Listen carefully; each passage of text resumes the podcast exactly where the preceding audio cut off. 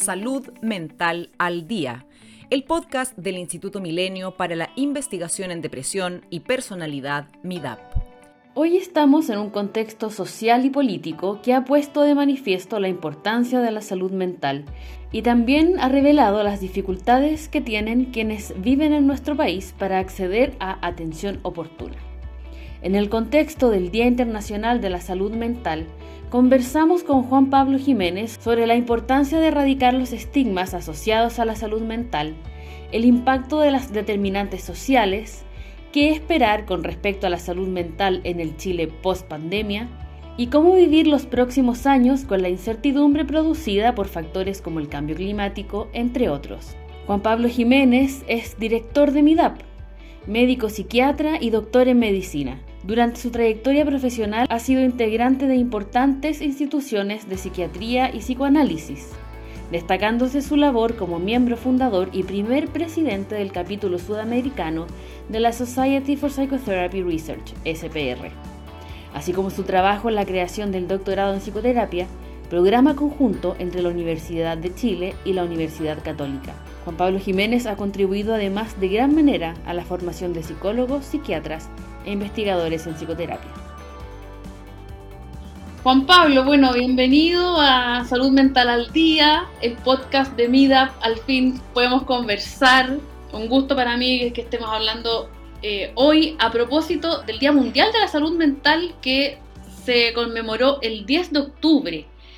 El lema de este año fue Atención de salud mental para todos, hagamos la realidad. Sobre ese tema hay harto que decir, ¿no? La pandemia ha puesto en relieve la importancia de la salud mental, pero en, países como el nuestro el acceso es muy limitado. ¿Cómo podemos avanzar hacia una atención en salud mental para todos y todas?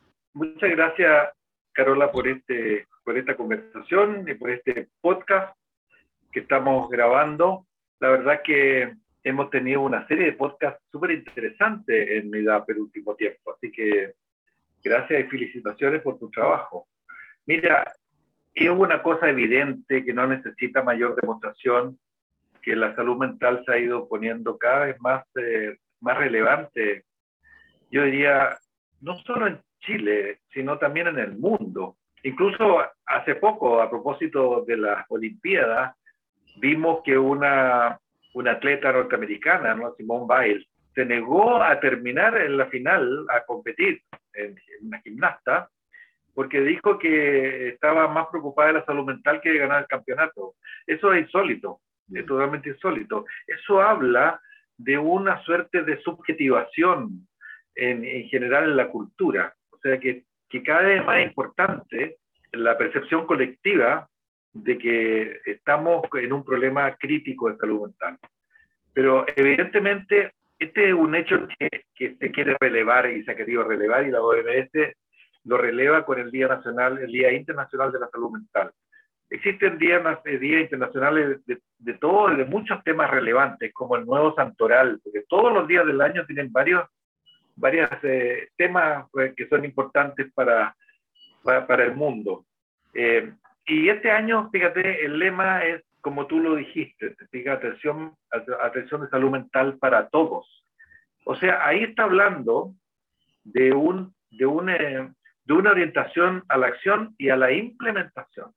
Fíjate que em, en estos días, digamos, terminó el, el, trabajo de una comisión que llamó el gobierno para un comité asesor, para, para, hacer para renovar el plan de salud mental del año eh, eh, digamos, eh, chileno hasta el año 2030, algo así, y nos contaban precisamente dos eh, investigadores de MIDAP, Alex Ben, quien es nuestro director de investigación, y Claudio Martínez, que es un investigador asociado, nos contaban que tuvieron un, un trabajo muy interesante, muy arduo, que trabajaron muchas sesiones, eh, sorprendentemente, pero salieron con, un, eh, con una sensación, con un gustito un poquitito, yo diría, no sé si pesimista, pero eh, el comentario que hicieron en nuestra reunión de consejo de MIDAF fue que en Chile eh, tenemos muy buenos planes de salud mental. O sea, los expertos ya hemos hecho nuestro trabajo, hemos asumido todas las recomendaciones, hay institutos como el nuestro, como MIDAP y una serie de otros que tenemos bastante claro cuál es el panorama en, en, salud mental y cuál es la relación entre la salud mental y la salud general. Ahora se habla de One, de one Health, una salud. O sea, no hay salud eh, general si no hay sin salud mental y viceversa. O sea, hay el antiguo dicho eso, eh, ¿te acuerdas tú? Men sana, incorpore sano, eh, también no se lo puede revertir. Eh, no hay cuerpo sano sin una, sin una mente sana tampoco. Entonces, hay una relación intrínseca entre salud mental y salud general. Bueno, pero resulta que en Chile hay buenos planes, más o menos se tiene una idea de lo que hay que hacer, pero hay que implementarlo, hay que convertirlo en realidad. Y ahí está el problema del acceso, ¿te fijas? O sea, hay un acceso muy injusto, por eso que se dice salud mental para todos.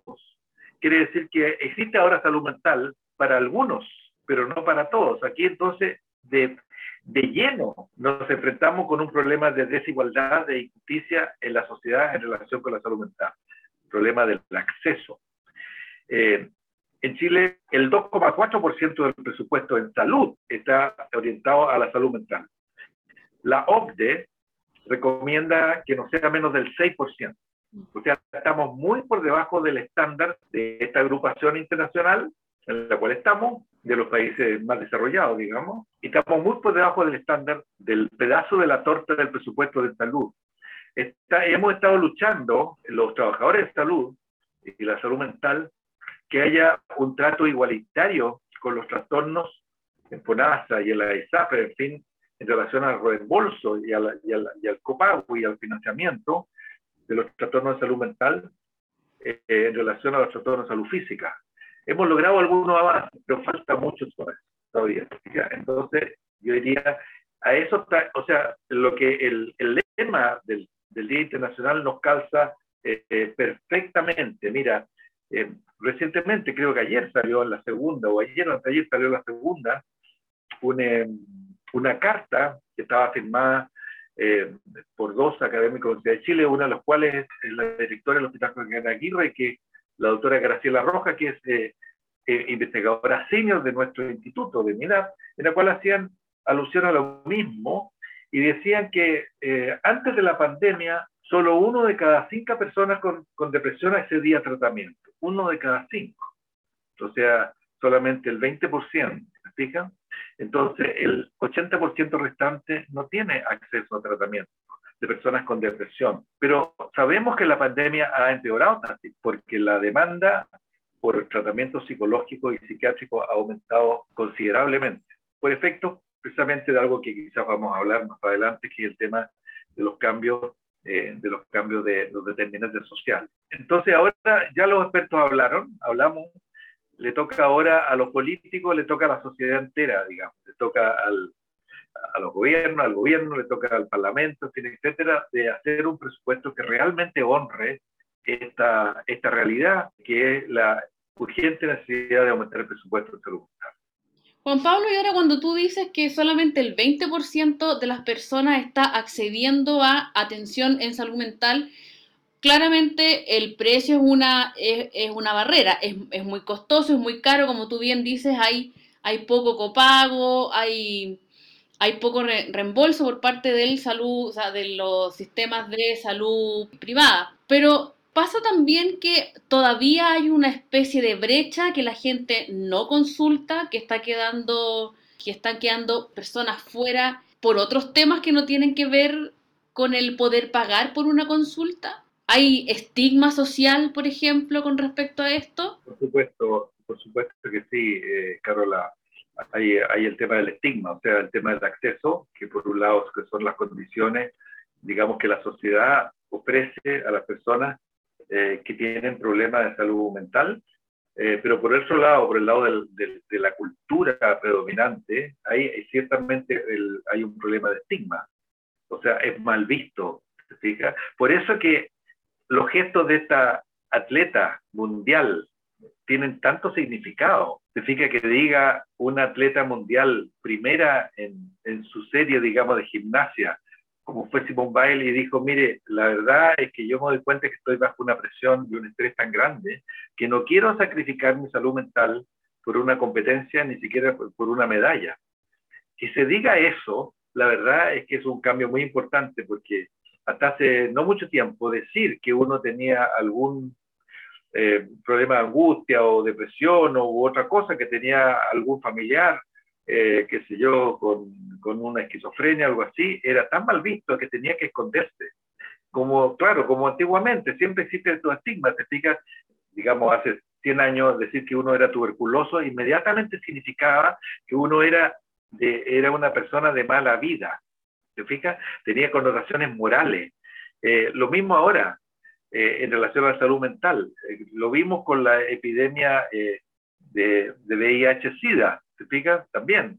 Inmediatamente se pensaba que tenía relación con la sexualidad, tenía relación con la promiscuidad, tenía relación con, con la relación sexual cosa que en realidad después se demuestra que no necesariamente tiene que ver con eso. Cuando se transforma en epidemia, la verdad es que dejan de esas connotaciones. Sin embargo, en el pequeño ambiente comunitario, eh, en, en, la familia, en las comunidades, eso pasa a ser un estigma y eso sigue siendo actualmente con la salud mental. Entonces tenemos que producir un cambio cultural.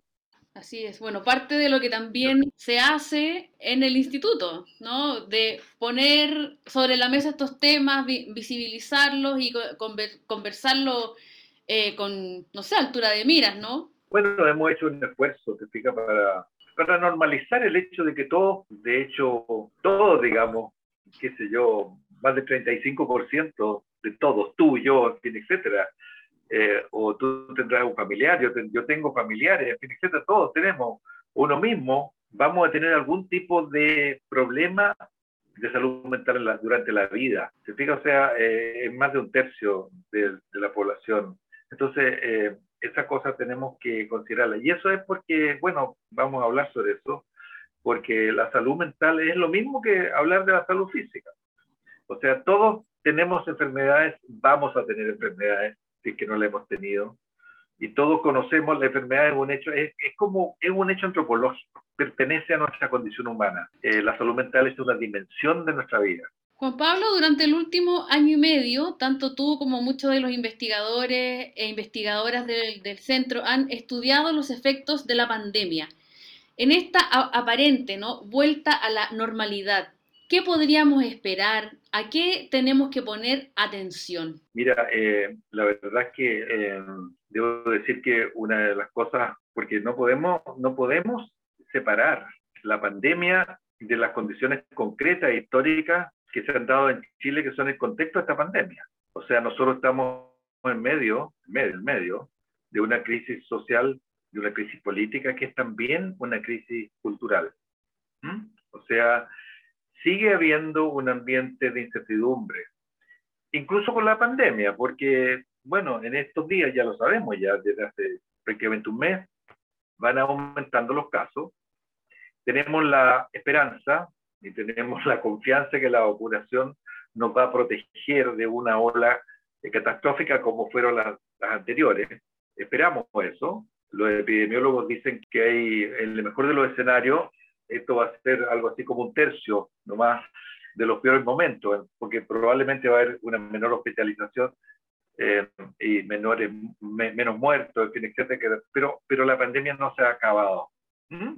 O sea que esta, esta vuelta a la normalidad está bien que tú la pongas más o menos entre comillas, y todavía no, no sabemos esto. Entonces tenemos que seguirnos debatiendo, tenemos que seguirnos eh, cuidando, eh, y tenemos que seguir eh, manteniendo una serie de medidas, fija que, que, no pertenecen, eh, digamos, que se han aprendido en realidad en los últimos tiempos en la humanidad. Por ejemplo, es totalmente normal, está totalmente normalizado que nosotros nos lavemos, nos lavemos las manos.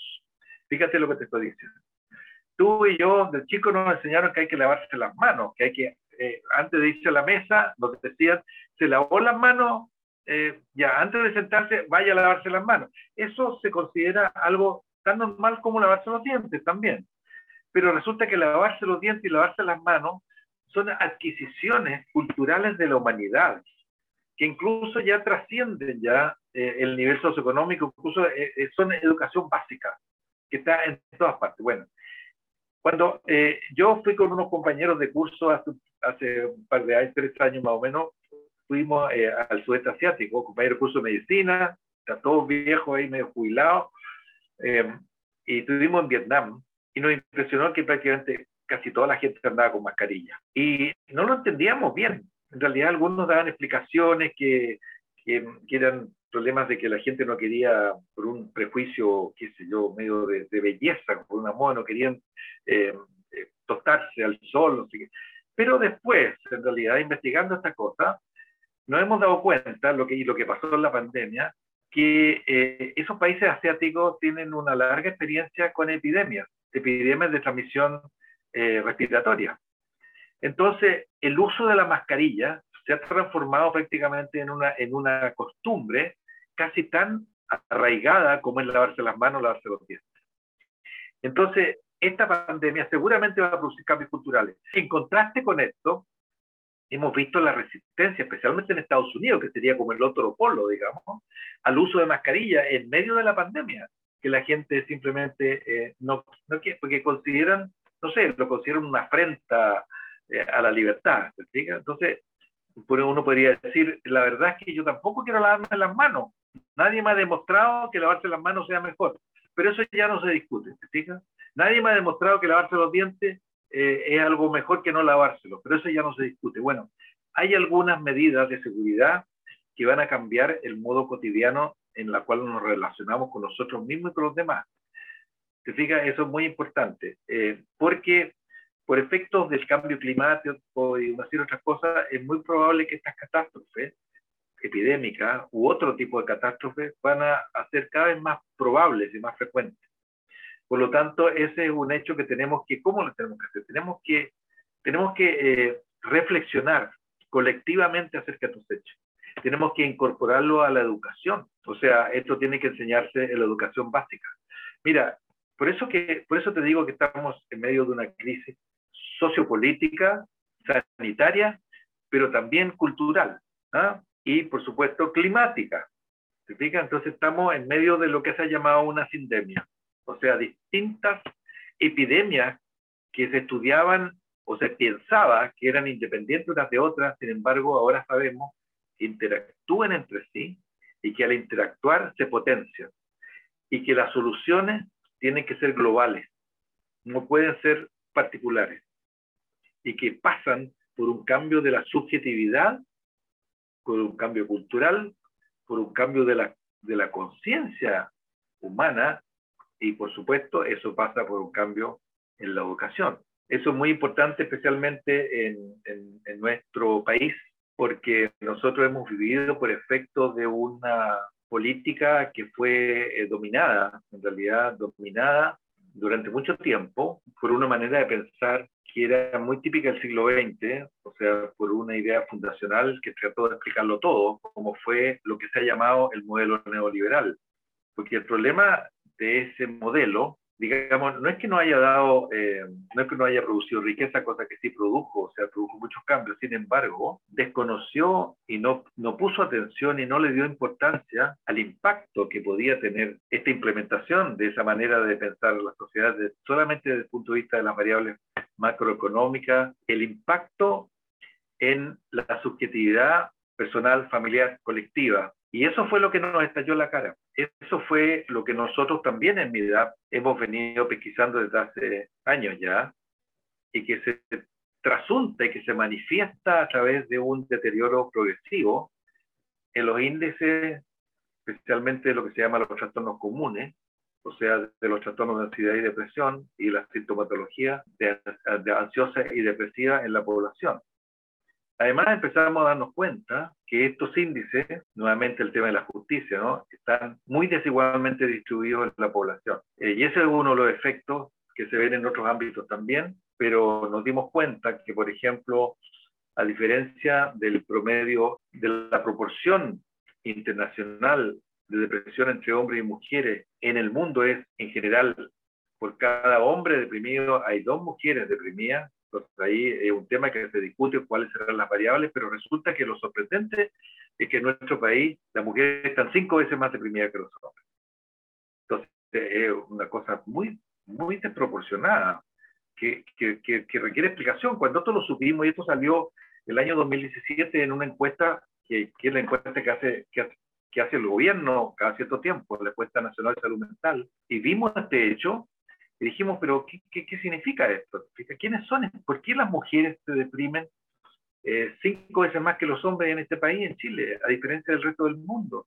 Aun cuando la depresión y la sintomatología depresiva lo sabíamos ya desde los años 90, que es alrededor de un 20% la prevalencia de trastorno depresivo y ansioso, es alrededor de un 20% más que el promedio mundial.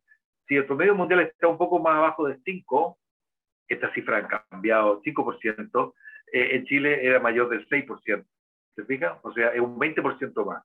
Pero, pero ¿cómo explicar esto de que las mujeres se depriman tanto más que los hombres? Bueno, haciendo estudios, descubrimos, y se quedó en evidencia, que son estas mujeres, son eh, las mujeres pobres y las mujeres poco educadas.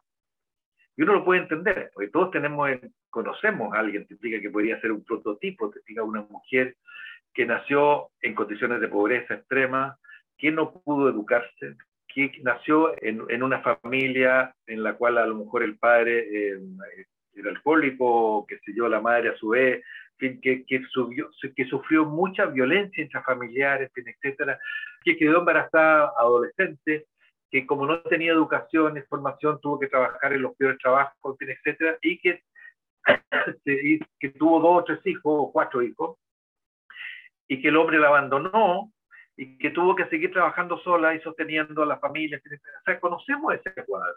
Entonces, resulta que esas son la población vulnerable y dentro de la población vulnerable, las mujeres son las que se llevan el peor, eh, la peor parte.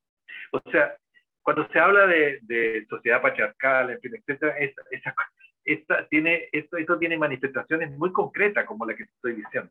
¿Se O sea, estas, cosas se pueden, estas cosas se pueden modificar con políticas públicas, se puede politicar con una toma de conciencia política, con una toma de conciencia social. Nosotros tratamos de, precisamente en el instituto, en, en tratamos de, de, no quedarnos en, en las discusiones eh, teóricas o filosóficas, sino de tratar de entender cuáles son los mecanismos por los cuales se producen estas cosas que vemos en, en las estadísticas, que vemos en los estudios. ¿no? Todo esto que estamos hablando se acompaña también eh, de una, una disminución muy importante en todo lo que se ha llamado la cohesión social, que los sociólogos y los psicólogos sociales consideran que es la base de una sociedad que pueda eh, funcionar de una manera más integrada. O sea, se ha producido una fragmentación. Hay demasiados grupos sociales y socioeconómicos diferentes que no conversan entre sí, que no se conocen entre sí. Es muy diferente haber nacido en un barrio pobre extremo que ha estado segregado de la ciudad, una ciudad segregada, fragmentada. Es muy distinto eh, haber nacido y haberse criado en, uno de estos, en, en, un barrio que es diferente de otro, que es un barrio que tiene acceso a, a servicios, a servicios del Estado, servicios de salud, tiene acceso a, a plazas públicas, a áreas verdes, eh, tiene acceso a, viviendas de mayor calidad, tiene acceso eh, entonces ahí hay un tema que, que, nos complica bastante porque nos, nos, nos lleva al punto de que de darnos cuenta de que, claro, por supuesto tenemos que aumentar el presupuesto de salud mental, totalmente cierto, y tenemos que partir por ahí. Pero también hay, hay, hay todo un, eh, un rango, hay toda una parte del tema de salud mental que no es solucionable a partir del sistema de salud solamente. Este es un tema intersectorial, este es un tema de que atañe, digamos, al área de la educación, al área de la vivienda, al área del urbanismo, también al área económica, por supuesto, al área de la movilidad en la ciudad, etcétera, etcétera. Entonces, ahí nosotros, como expertos en salud mental, también tenemos que comunicar esto, y eso es lo que hemos estado haciendo, y quizás estos podcasts tienen que ver con esto, para producir algún cambio cultural, para sensibilizar también a los políticos y a las personas que tienen a cargo las autoridades, para que se den cuenta que tampoco podemos eh, medicalizar estos temas. O sea, hay una parte que obviamente eh, atañe al sistema de salud, y como dije y lo repito, es muy importante empezar aumentando el presupuesto, pero hay esa parte que atañe a la sociedad en su conjunto. Juan Pablo, para el, día en el que este podcast esté al aire, va a ser la semana post 18 de octubre, ¿no? Esa semana. Y ya van a haber pasado dos años desde el estallido social o la, revuelta, como se le quiera llamar. Eh, luego de eso han pasado muchísimas cosas, pero más allá de los determinantes sociales, que es algo de lo que ya, ya hemos conversado un poco, eh, te quería preguntar por el impacto en las personas cuando vemos, por ejemplo, por un lado, violencia policial, cuando vemos fake news, cuando vemos un bombardeo de información en redes sociales, qué es lo que ha ido pasando también en, esto, en, este último año y medio, en, estos últimos dos años, ¿no? ¿Cómo, ¿Cómo, nos afecta estar expuestos, por un lado, a, a estos eh, climas complejos, violentos, pero también todo lo que tiene que ver con los medios de comunicación, ¿no? Con toda la información que nos están entregando, con las redes sociales? Carola, tú tienes toda la razón, nos afecta bastante y la verdad es que para ser justo, este no es un problema chileno, solamente este es un problema mundial. Estamos en un cambio de época. Hay un autor israelita que se ha dedicado a escribir sobre estos temas, que es eh, eh, Harari, ¿ah? y que en realidad sus libros son bastante aterradores, te voy a decir, porque él dice, estamos frente a una encrucijada que no sabemos bien, eh, no sabemos bien cuál es la salida. O sea, eh, estamos sometidos en un, cambio focal en el cual el mismo desarrollo tecnológico, el mismo desarrollo social, el mismo desarrollo eh, de la humanidad nos está llevando a un punto en el cual nos enfrentamos que nosotros hemos estado cambiando el clima e interfiriendo con los ciclos naturales, agregándole una parte importante, digamos, de acción humana estamos empeorando los ciclos, estamos produciendo lo que se llama este cambio climático, que ya hay consenso, hay consenso en realidad en los científicos, ya nadie se atreve a decir que esto no es algo que está siendo acelerado por la acción humana. Bueno, y otra cosa es también el, el, cambio tecnológico, pero no solamente el cambio en la información, en las comunicaciones, por cierto, hemos visto toda esta cosa, este escándalo que hubo, que fue la puntita del iceberg eh, de Cambridge Analytica, que tú debes conocer mejor que yo, en realidad que de repente que hay, hay empresas enteras que, que, cuyo trabajo es interferir en, en la comunicación, digamos, y, y, en los sistemas políticos y en las elecciones. Y lo hacen de una manera muy eficiente. Es, toda la duda que cabe sobre todas estas empresas gigantescas como Facebook y todas estas esta plataformas de redes sociales. Entonces, eh, estamos, eh, es como si hubiéramos soltado un poco eh, a un monstruo, digamos, abrimos una caja de Pandora y tú sabes que el mito dice que ahí salieron las mayores desgracias. como se dice también, salió el genio de la botella y no lo podemos volver a meter. Entonces, estamos en eso en realidad. Efectivamente, eso produce un aumento muy importante de la incertidumbre. Nosotros, eh, los seres humanos, eh, somos capaces de tolerar ciertos niveles de incertidumbre a través de aumentar nuestra capacidad reflexiva, etcétera, etcétera. Pero eso exige mucho, mucho crecimiento personal, mucho crecimiento de, las instituciones sociales, de las y, mucho, mucho eh, crecimiento educativo, etcétera. Civilización requiere, cultura, Todas estas instituciones sociales que mantienen el orden mínimo necesario para poder desarrollarse, certidumbres mínimas, certeza, rutinas, seguridades sociales, las pensiones, fin, etcétera, trabajo, están en este momento sometidos a un enorme estrés. Entonces hemos visto, efectivamente, como tú dices, hay una violencia en Chile que no, que no vimos nosotros, es, es, primera vez que no habíamos visto históricamente. Efectivamente ahora se está, eh, ya no somos un mero país de tránsito de las drogas, parece que ya somos un país en el cual está bastante influido, hemos visto escándalos en alguna comuna de Santiago, te hubo todo un juicio, etcétera, etcétera, hubo un alcalde, porque se está hablando de la narcopolítica, etcétera. O sea, hay altos problemas en esto, ¿no? Y, no, y, hay algunas cosas que se pueden solucionar con ciertas medidas, pero hay otras que en las cuales los expertos todavía no estamos de, no están, no saben muy bien cómo hacerlo. Entonces hay mucha incertidumbre. Por eso que se necesita también, junto con la inversión en salud mental, se necesita mucha inversión en ciencia para poder entender, no solo en innovación, estoy de acuerdo, sino también en ciencia. Y cuando estoy hablando en ciencia, no solo estoy hablando de las ciencias naturales, estoy hablando de ciencias sociales, para que entendamos el impacto de todos estos fenómenos y para poder entender cómo es el tema del desarrollo en el cual estamos nosotros, porque no es cualquier desarrollo. Por eso te digo, este, este modelo, que era un modelo más o menos ciego, digamos, lleguémosle al mercado, a las fuerzas ciegas del mercado, el desarrollo eh, del país y pensemos, eh, y pensemos que eso va a traer el bienestar. Si mejoramos el bienestar del individuo, la sociedad va a mejorar sola. Bueno, eso que fue como el, el núcleo ideológico del, del, neoliberalismo, que digamos que es herencia de, de, estos pensadores como Hayek y como Milton Friedman, en este momento se está demostrando que era, es una falacia, que no se puede dejar solo, tenemos que entender, tenemos que preocuparnos del funcionamiento de la sociedad y de cómo impactan todas estas cosas que tú hacías mención en el funcionamiento de la sociedad. Entonces nosotros estamos en una sociedad en el momento que todos los psicólogos sociales dicen que hay una muy baja cohesión social. Todo el tema de la convención tenemos que contrarrestarlo porque efectivamente la sociedad chilena está reaccionando frente a esto, de modo que, que, está tratando de buscar una salida. Por eso tenemos tanta esperanza en el proceso constitucional. No es que, el, no es que, el proceso, no es que la constitución vaya a solucionar todos los problemas de Chile, por supuesto que no, esto es una, es una estupidez pensarlo.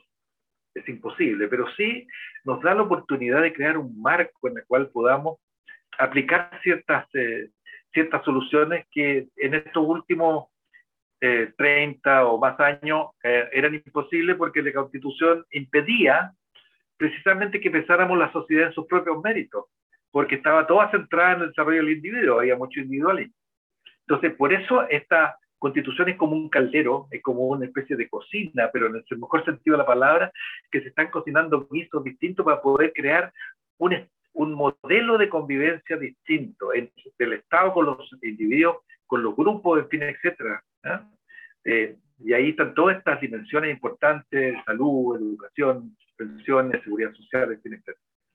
Entonces, yo diría, eso es lo que, que tenemos que, que, enfatizar nosotros. Fíjate que recientemente, a propósito de este mismo, del COP26, que va a ser en Glasgow, y ahí 40 millones, o sea, un tercio de los médicos y trabajadores de la salud, adherieron a una carta y a un decálogo que la OMS le envía a las autoridades del mundo en relación a todos estos temas que estamos hablando. Lo que está detrás de eso es que existe una sola salud, One Health. No hay salud mental sin salud física, del mismo modo como no hay salud física sin salud mental. ¿Mm? O sea, somos seres completos, mente y cuerpo es una unidad. Y hay un decálogo, digamos, que incluye todas estas cosas. Y lo primero que tiene que ver, fíjate que esto no, es, no era salud mental, aunque salud mental está incluido, pero eh, lo primero es que tiene que haber un acceso justo a la salud en la población en el mundo. O sea, aquí está el problema de las vacunas. Recientemente el director de la OMS dijo que no es ético, fíjate, nosotros estamos felices porque estamos en una tercera dosis. ¿Mm? Hemos sido vacunados tres veces, estamos, suponemos, bastante más protegidos. Sin embargo, eh, no sé, el 80-90% de la población mundial no ha recibido ni siquiera una. Y la verdad es que las pandemias eh, son universales, o sea, mientras no se vacune o no se inmunice a toda la población mundial, eh, esta pandemia no va a poder ser manejada, no va a estar bajo control. Entonces aquí estamos nosotros en una especie de burbuja, ¿te fijas?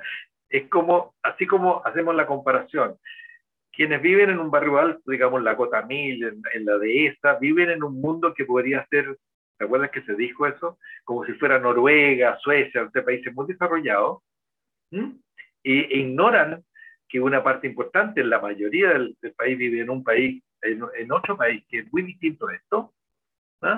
Bueno, del mismo modo nosotros en Chile estamos viviendo en una burbuja, porque y, te, digo, eso, eso explica por qué están llegando también eh, tantos migrantes, ¿entiendes? Porque podríamos cerrar este país, te fijáis, cerrarlo, y de hecho hay, ahora hay una discusión en, esta, elección eh, se están proponiendo zanjas o cosas por el estilo para que no entren. Pero este es un tema, eh, la migración, por ejemplo, eh, bueno, es un hecho intrínseco a la naturaleza humana. La, la, especie humana es una especie migratoria, lo ha sido siempre desde que existe como especie. Querer parar la migración, frenarla, es insensato, es imposible. Es imposible, estamos viendo lo que pasa en Europa. Por lo tanto, tenemos que buscar otra solución. Tenemos que regular esto, y tenemos que buscar, y esto se hace, y ahí es muy importante. El otro día escuchamos a una, a una niña que trabaja en migraciones, decía, mire, esto solamente se entiende desde la empatía. Tenemos que primero entender de que son seres humanos y desde ahí tenemos que tratar de dar solución. Pero no podemos pensar que los migrantes son, entre comillas, alienígenas, así como tampoco podemos pensar de que el estallido social era producto de los alienígenas, tenemos que pensar que hay razones reales detrás de esto. Y ahí podemos empezar a conversar. Eso es lo único que nos va a permitir seguir transitando y seguir eh, eh, desarrollándonos y, y, como sociedad y como personas dentro de esta sociedad. Y eso va a contribuir a la salud mental, por supuesto a, raíz de eso, yo fue la primera vez que empecé a pensar en esto, yo, digamos, o empezamos a pensar en los determinantes sociales, aun cuando en salud mental, porque daba entonces la impresión de que lo que el sistema de salud trataba de hacer durante el día, el mismo desarrollo de la sociedad lo echaba a perder durante la noche, por así decirlo. Entonces ahí está esta cosa doble digamos, estas dos eh, cosas importantes que tenemos que, eh, digamos, exigirle o pedirle a todas las autoridades. Por un lado, que aumenten el presupuesto de salud y por otro lado, que contribuyan a un cambio cultural que le dé importancia a la subjetividad y al bienestar subjetivo de las personas. Entonces, por eso que hay algunas personas que hablan, que hemos hablado tanto en estos, en estos, en estos dos años, de una, una nueva constitución que esté al servicio del cuidado y al servicio del bienestar humano. Por lo tanto, por eso que ya la, el PNUD y una serie hablan de un desarrollo humano, o sea, un desarrollo que no sea solamente económico, sino que también tenga esta dimensión humana. Pablo, lo que tú comentas sobre la migración es tremendamente importante porque se estima que producto del cambio climático, solamente en América Latina, de aquí a 2050, podrían ser 7 millones de personas que estén migrando buscando un mejor lugar para vivir. Bien podríamos ser nosotros, ¿no? Entonces, el, cambio climático es un tema que yo sé que a ti te importa mucho, eh, que se está conversando también eh, como tema de, investigación en el centro.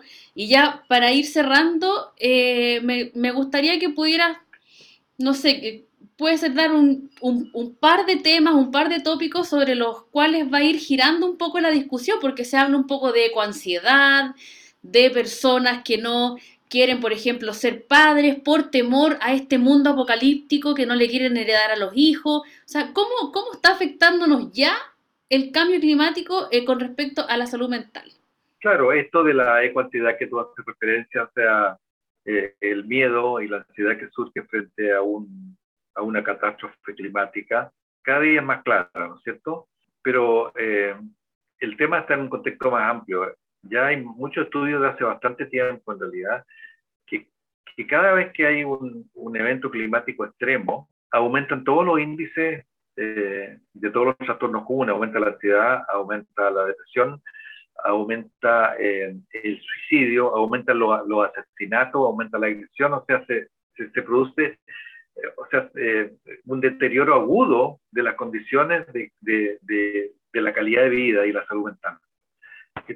Piensa tú esta, ese burbuja que hubo hace un par de meses en el norte de, de Estados Unidos y en el sur de Canadá, al, lado, en la, en la, costa oeste, que era totalmente anormal, pues en, eh, temperaturas de 40, 50 grados, donde nunca la temperatura había subido 32 grados.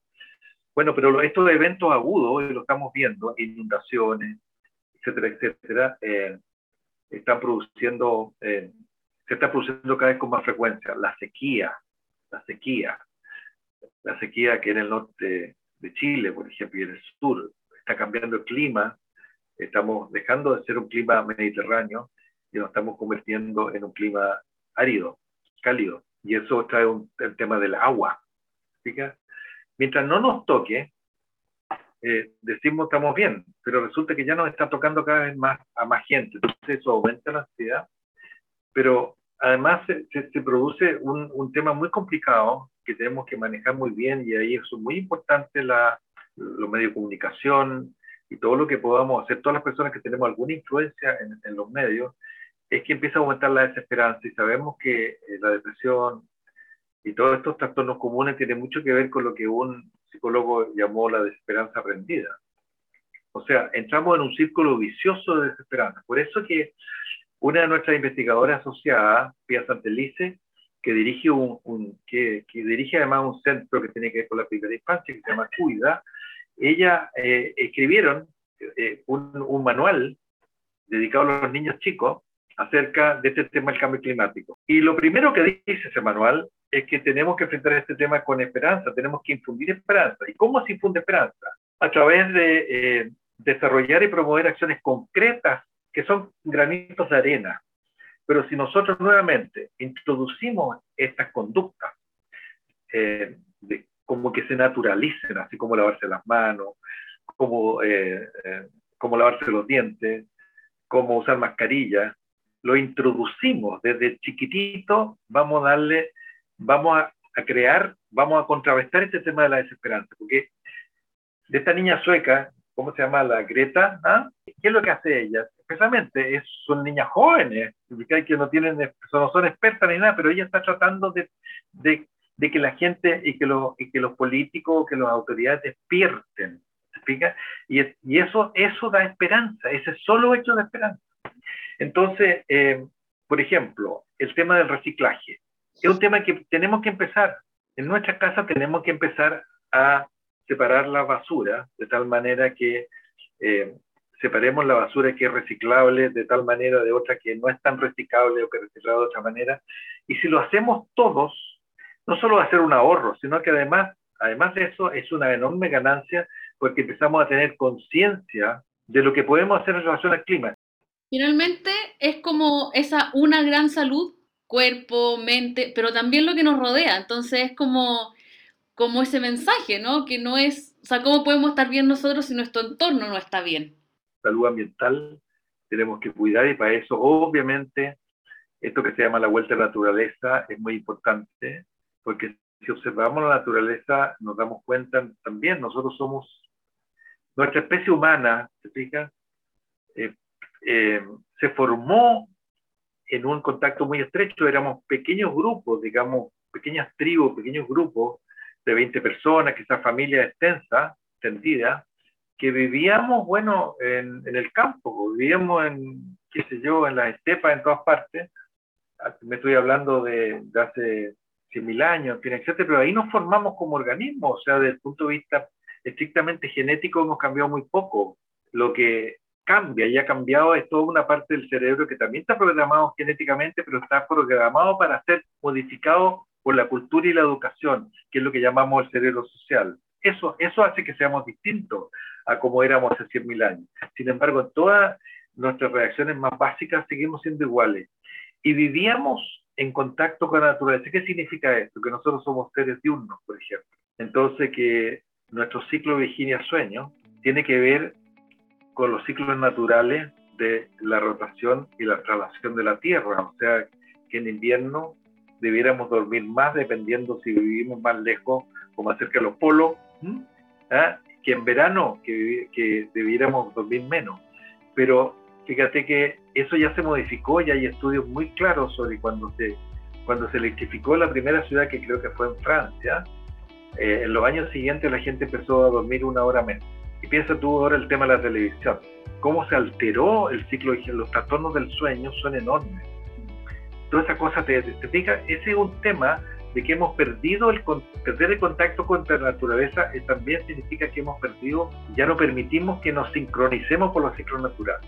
Entonces, el contacto con la naturaleza también es la educación, o sea, que los niños tengan contacto con, no sé, con ver los jardines, con ver los parques, con ver los animalitos, eh, qué sé yo, en su ambiente más natural, permite precisamente desarrollar esta, esta, esta actitud más, más saludable.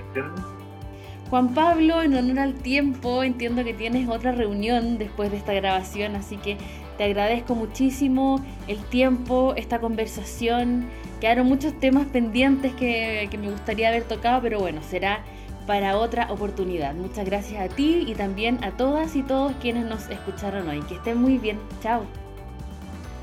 El Instituto Milenio para la Investigación en Depresión y Personalidad, MIDAP, es financiado por la iniciativa científica Milenio de la Agencia Nacional de Investigación y Desarrollo, ANID.